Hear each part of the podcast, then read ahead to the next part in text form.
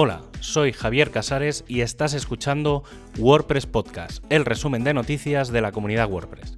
En este programa encontrarás la información del 15 al 21 de marzo de 2021. Si me pidieran resumir la actualidad de esta semana en el mundo WordPress, lo podría hacer con una única palabra, experimentos.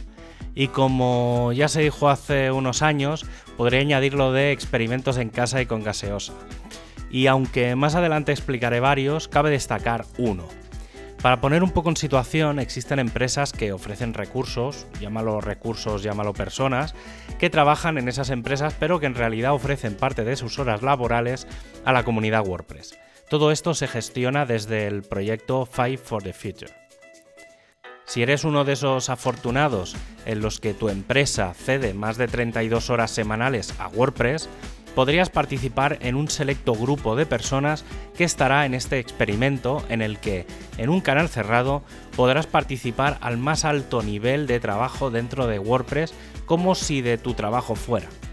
Estos equipos se llamarán equipos sponsorizados, formarán parte del roadmap de WordPress, tendrán roles y responsabilidades dentro del proyecto y podrían tener poder de decisión.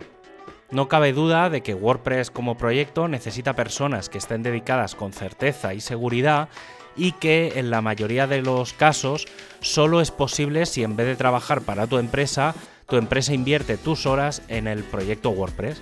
Pero sin duda esto genera dudas y a la vez certeza en la continuidad del proyecto.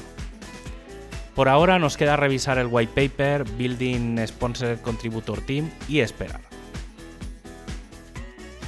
En las últimas semanas, cuando hablamos de versiones de WordPress, sin duda hablamos de terremotos. Ya hemos visto que es posible que pasemos a tener solo dos grandes versiones de WordPress al año, y esto también ha llevado a una revisión de los lanzamientos de versiones menores. Ahora tenemos una propuesta sobre la mesa que es la de que existan líderes específicos para estas versiones y actualizaciones. Además de reducir de 4 a 6 a 2-4 semanas los lanzamientos. Esto además permitiría al equipo de seguridad lanzar una versión exclusiva de seguridad sin depender del resto de equipos. Por ahora y hasta que salga WordPress 5.8, parece que tendremos un equipo que se encargará de lanzar versiones menores de WordPress 5.7 con mucha más frecuencia en los próximos 3-4 meses. Por cierto, si todo sigue su camino, el próximo 14 de abril tendremos WordPress 5.7.1. Y comenzando por los equipos de WordPress, una vez más toca el core como principal. El grupo del editor sigue con sus prioridades en las que encontramos los estilos globales y las ya tradicionales widget screen y navigation screen. Entre los cambios también se está trabajando en una nueva forma de cargar el TinyMCA del editor clásico dentro del editor de bloques para hacerlo asíncrono. Otra mejora en la que se está trabajando es en la asignación de una fecha en el calendario a la hora de programar un, contenido, pudiendo llegar a ver si hay otros elementos en esa fecha e incluso qué elementos serían aunque sin duda, si hablamos del editor, hemos de hablar de la nueva versión 10.2 de Gutenberg, con algunos cambios. El primero de ellos es el del Query Block que permite comenzar con una pantalla grande, mediana y pequeña o en blanco. En el bloque de navegación los separadores se podrán ajustar fácilmente y el bloque de media y texto se va a poder convertir en columnas. Pero no se acaba ahí el trabajo para el editor ha aparecido una propuesta para extender el uso de JavaScript con TypeScript, que es una forma de extender los tipos de datos de JavaScript. Esto, que también está en marcha en PHP de forma nativa, permitiría, por ejemplo, usar anotaciones del JSDoc. El grupo de CSS ha definido una primera versión del nombre de los botones que crearía hasta tres versiones de ellos, el normal, el de alto contraste y el activo el equipo de hosting ha estado trabajando en una propuesta de la nueva página y gestión del barra hosting, el directorio de empresas de hosting. No hay nada definido, pero es una propuesta para cuando se retome este proyecto. Además, por otro lado, se está trabajando en el WordPress Hosting Live, que se plantea como una serie de eventos mensuales y que parece que están bastante cerca de convertirse en realidad, probablemente integrados dentro del Learn WordPress. El equipo de Tide sigue acabando el refactoring del sistema y en paralelo trabajando en la nueva versión del plugin PHP Compatibility Checker.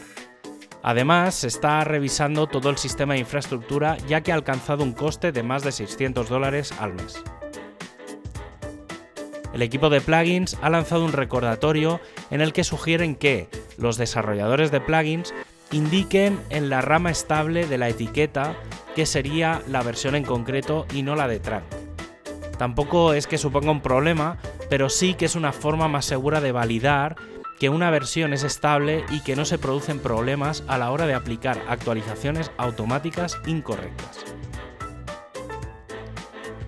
El equipo de Themes trae algunas novedades importantes tras las reuniones de las últimas semanas relacionadas con la calidad del código, el uso indebido de imágenes o el uso indebido de marcas registradas.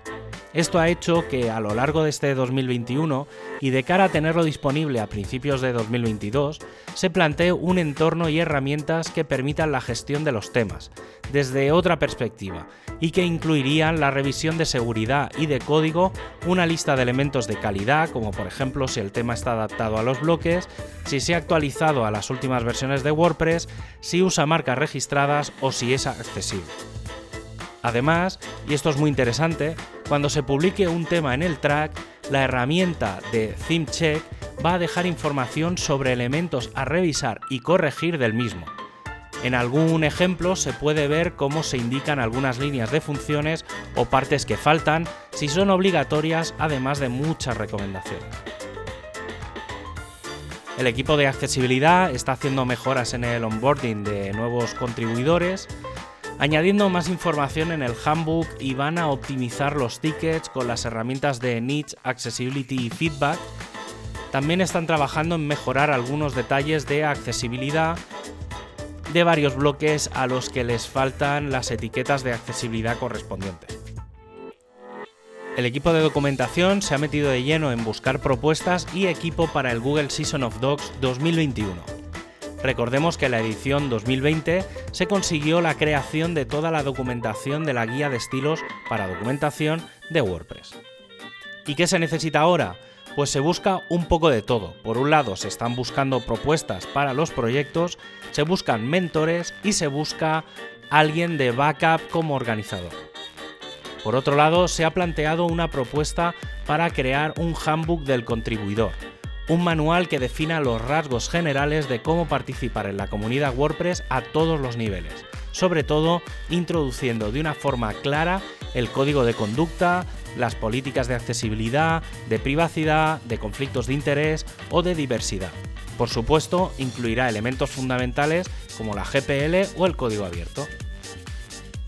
Para acabar, la Comunidad de España sigue trabajando en mejorar la publicación y contenidos en el sitio, y tras una reunión del equipo de marketing se ha solicitado el cambio de nombre del sitio de WordPress español a WordPress España, principalmente por dos razones. La primera, que el sitio principal está enfocado a la comunidad local y por otro para alinearse con muchos sitios de otros países hispanos. También se sigue trabajando en la ampliación de contenidos y se va a contactar en las próximas semanas con los colaboradores habituales de los distintos equipos para planificar algunas entradas y más contenidos. Y como despedida, puedes revisar los enlaces y los contenidos comentados desde wppodcast.es y suscribirte desde tu plataforma de podcast preferida.